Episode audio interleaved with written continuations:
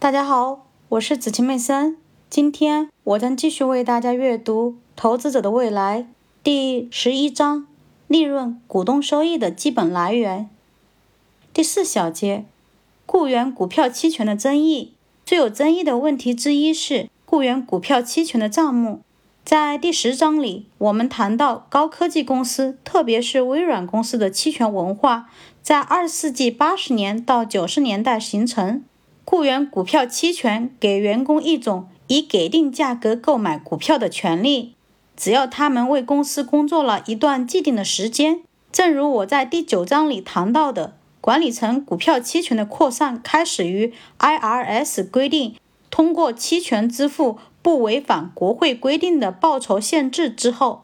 我们已经说明了管理层股票期权抑制鼓励，还有另外一个原因说明。为什么股票期权会变得如此普遍？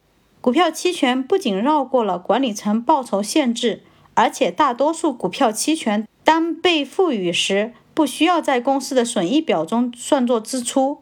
如果这些期权被执行，那么可能在他们被赋予许多年之后，期权将作为支出。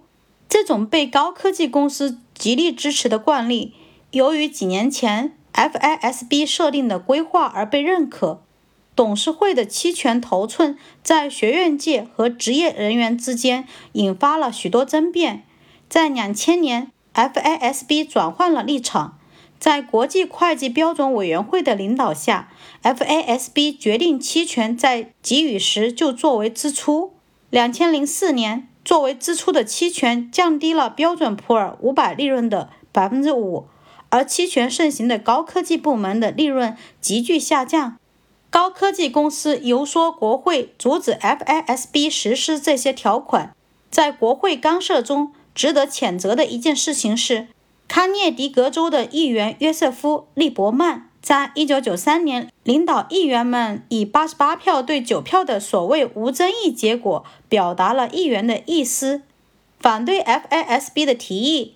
经过这次投票后，FASB 放弃了改变规则的主张，但是在科技泡沫崩溃之后，FASB 重新提出了这个问题，并且要求公司在2005年必须把期权作为支出。在写这本书时，高科技公司仍然在寻求国会的帮助，以抵制这个条款。